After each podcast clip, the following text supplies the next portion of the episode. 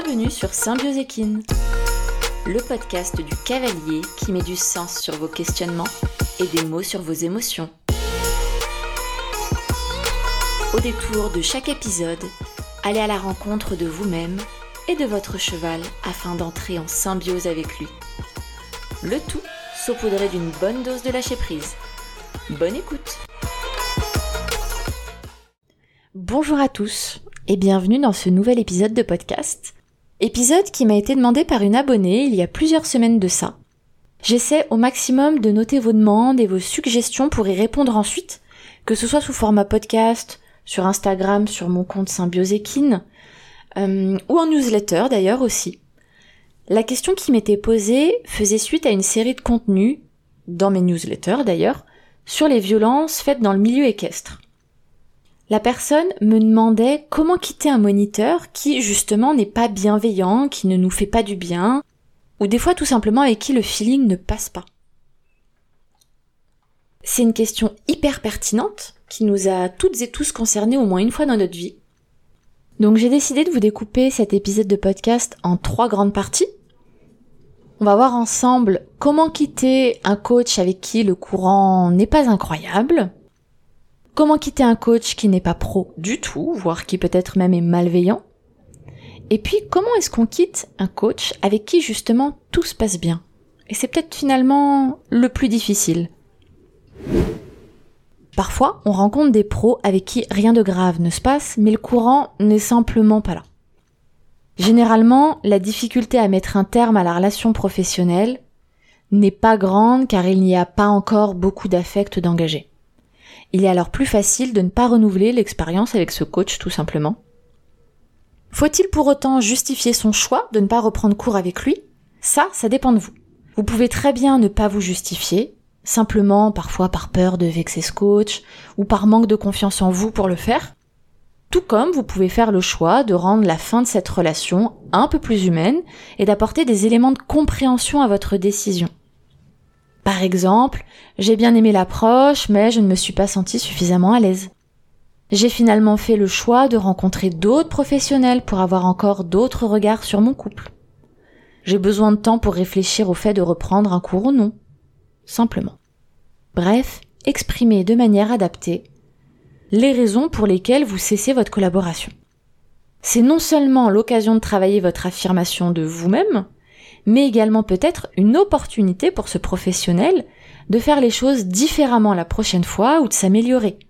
L'idée n'est donc pas de l'accabler, mais d'expliquer. Toute critique n'a pas à être accablante. Comment quitter un coach avec qui par contre ça ne se passe pas bien du tout? Déjà on va se demander ce qu'est un bon coach.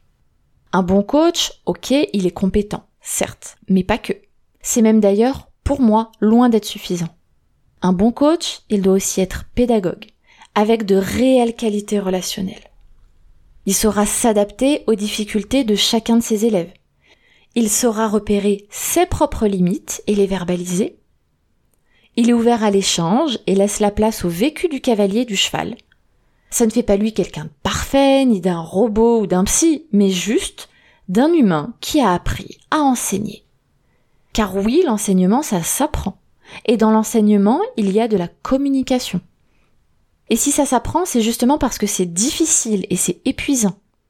En réalité, moi je serais même pour de la supervision pour ces professions qui sont passionnantes mais aussi ardues, afin de leur permettre d'avoir des lieux d'échange où ils peuvent justement témoigner de leurs difficultés et les éviter de se retrouver à développer des mécanismes de protection euh, qui peuvent ne pas être adaptés avec les élèves.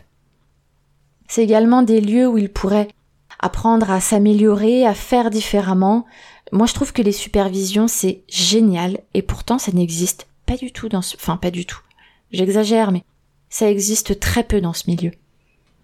Le problème est que certains pros ne se forment pas à l'enseignement. Ils sont excellents cavaliers, donc naturellement ils deviennent coachs, mais quid de l'apprentissage de la pédagogie, quid de l'apprentissage du fonctionnement humain, Quid des qualités relationnelles nécessaires à l'enseignement?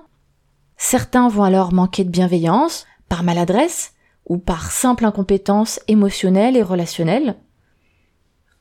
Ils ne vont pas savoir reconnaître un cavalier inquiet, ils ne savent pas le rassurer, et ils gèrent encore moins le fait d'être mis en difficulté par leurs élèves et peuvent même du coup s'énerver en réponse à ça.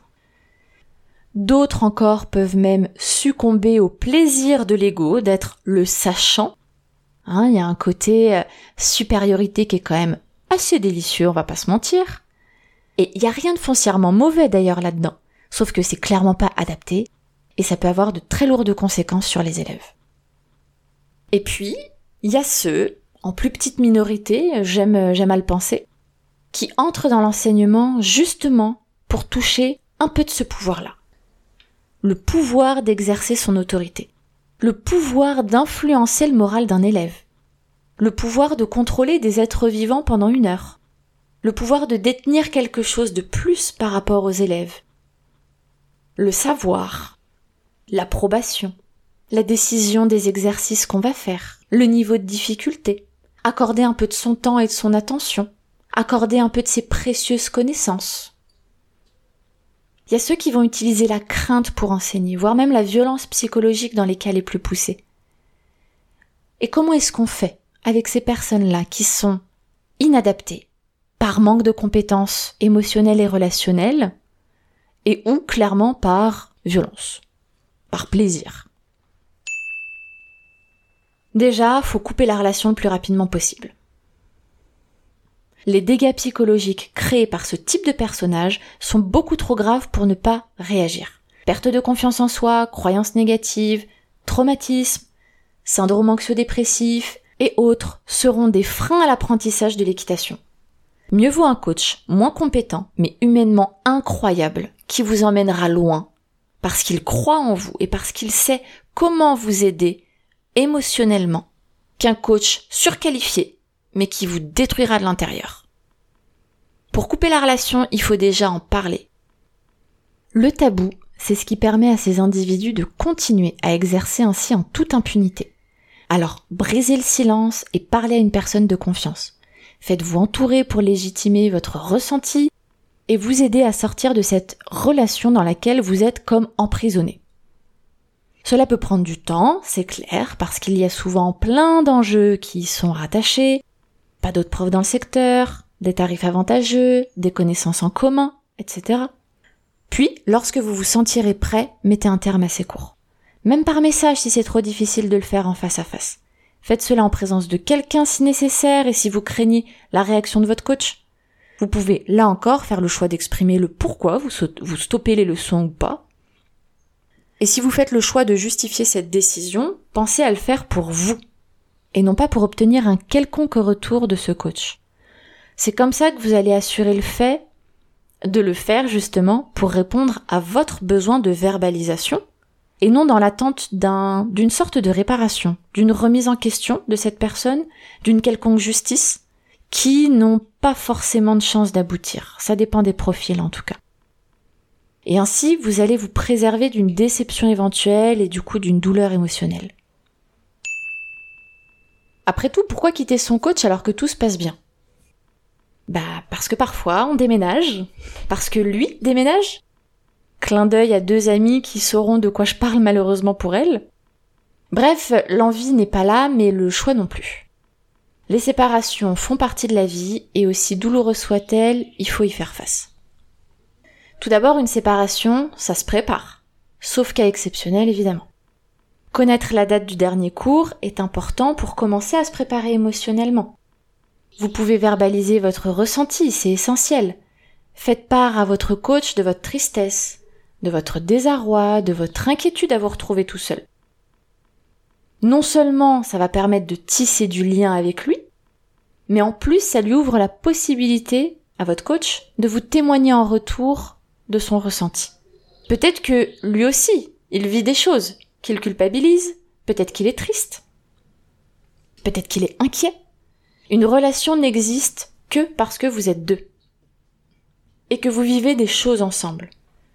Vous avez vécu ensemble de bons moments, probablement des moments aussi de difficulté, vous les avez traversés, alors vous traverserez aussi celle-ci si vous partagez à l'autre un peu de votre vulnérabilité. C'est ça qui fait le lien. Pas le nombre de cours passés ensemble ou la réussite en concours. Et puis aujourd'hui, on a pas mal de nouvelles technologies qui nous permettent de garder le lien, notamment les cours en visio qui se développent, qui fonctionnent très bien. Alors qui sait, peut-être que votre coach sera ouvert à cette nouvelle méthode d'enseignement. On arrive à la fin de cet épisode et vous avez désormais quelques clés pour clore une relation du mieux possible. N'oubliez pas que vous faites généralement du mieux que vous pouvez et qu'une séparation, aussi douloureuse soit-elle, peut aussi bien se passer. Je vous dis à dans 15 jours pour un nouvel épisode de podcast. Et d'ici là, retrouvez-nous sur mon compte Insta, at symbiosekin. À bientôt! Merci d'avoir écouté cet épisode jusqu'au bout. Si vous l'avez apprécié et que vous souhaitez soutenir le podcast de manière complètement gratuite, n'hésitez pas à le partager à un ami, à vous abonner et à laisser un commentaire sur Apple Podcast ou Spotify. À très vite!